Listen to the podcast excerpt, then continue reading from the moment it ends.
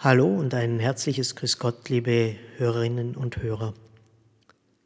Vor einiger Zeit bin ich einem kleinen Jungen begegnet, der acht Jahre alt ist. Er war voller Vorfreude auf seine erste heilige Kommunion. Er war richtig begeistert. Schon viele Monate vorher bestand er darauf, dass seine Mutter oder sein Vater oder beide Eltern ihn zum Gottesdienst begleiten. Er war eifrig im Rosenkranz beten und die Eltern konnten wohl oder übel nicht herum, um ihn zu begleiten. In diesem Jungen spürte ich seine Lebendigkeit, die er in seinem kindlichen Alter von Haus aus hat, aber in dieser Lebendigkeit war auch Hoffnung und frohe Erwartung auf ein Ereignis zu spüren. Er war also voll Freude und begeistert, Jesus empfangen zu können. Und was ich in ihm auch spürte, war dieser Mut, eine Haltung ohne jegliche Angst darauf hinzugehen, worauf er sich innerlich freut.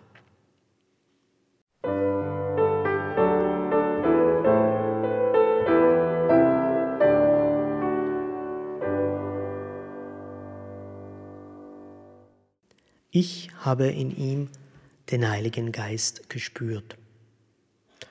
Wofür braucht es eigentlich die Gaben des Heiligen Geistes? Sie sind aus meiner Erfahrung notwendig, um im eigenen Inneren klarer zu sehen. Sie geben gleichsam wie ein Navi Orientierung auf dem Weg durchs Leben. Die Geistesgaben helfen uns konkret, die Liebe des Vaters zu verkosten. Sie helfen uns einzuüben, das Gute und Liebenswerte zu tun und so auf den Geschmack und die Spur zu kommen, auf der Jesus jeden einzelnen von uns beschenken möchte.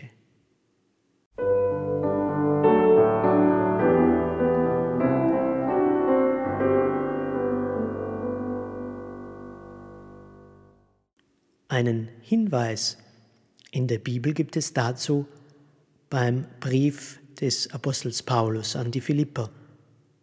Dort heißt es,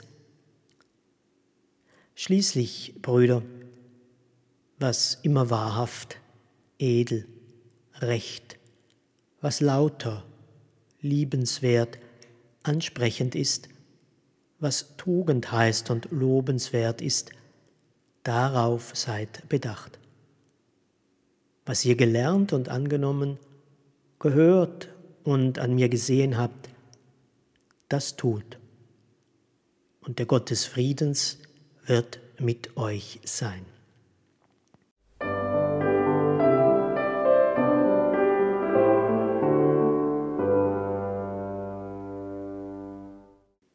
Eine der Gaben, die uns der Heilige Geist schenkt, ist die Frömmigkeit. Das klingt altmodisch, geradezu aus der Zeit gefallen. Was ist schon fromm wozu heute noch fromm sein. Die Frommen, so hört man, das seien die Fügsamen, die Gezähmten, die gewissenhaft, ja fast ängstlich religiöse Vorschriften und Traditionen beachten. Gewiss, es gibt diese Form von Frömmigkeit, doch ihr Wesen ist damit nicht gemeint und nicht getroffen. Wahrhaft fromm ist, Wer den letzten Halt und den letzten Sinn seines Daseins in Gott findet. Daraus erwächst keine Furcht, geknechtet und unterdrückt zu sein, sondern daraus erwächst nur eines, echte Freiheit.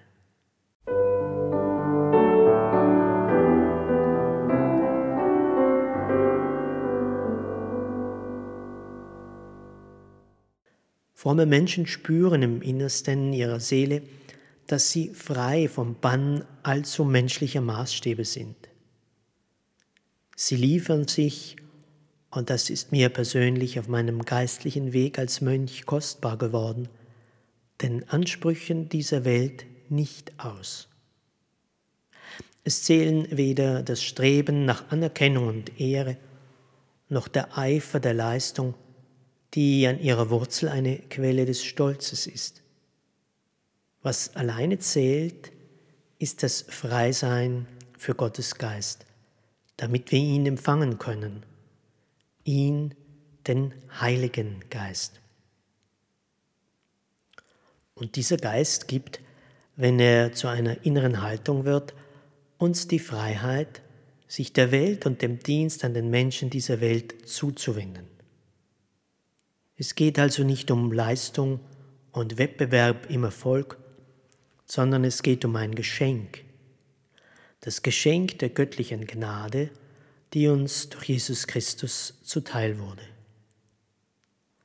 Ja, wir können sagen, Frömmigkeit ist die Bereitschaft, sich von Gott beschenken zu lassen.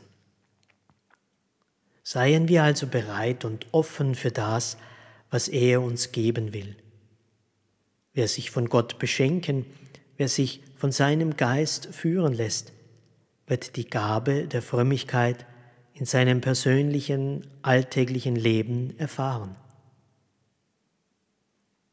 Damit der Geist Gottes unseren Glauben tiefer, unsere Liebe größer und unsere Hoffnung stärker werden lässt, braucht es auch immer wieder das Gebet.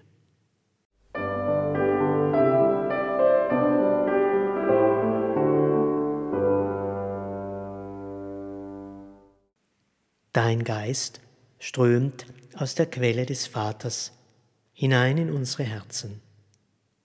Dein Geist spendet Heil und verwandelt all unsere Ängste in Frieden.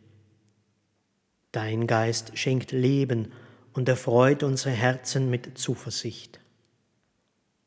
Dein Geist lässt neu aufblühen, was in uns verwelkt war.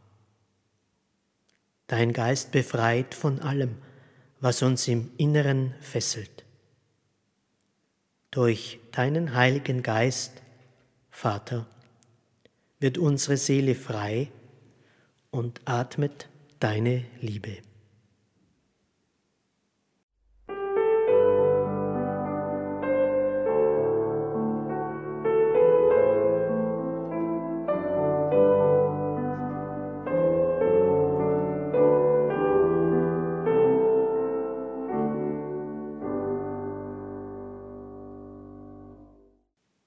So darf ich mich bei Ihnen, liebe Zuhörerinnen und Zuhörer, jetzt verabschieden.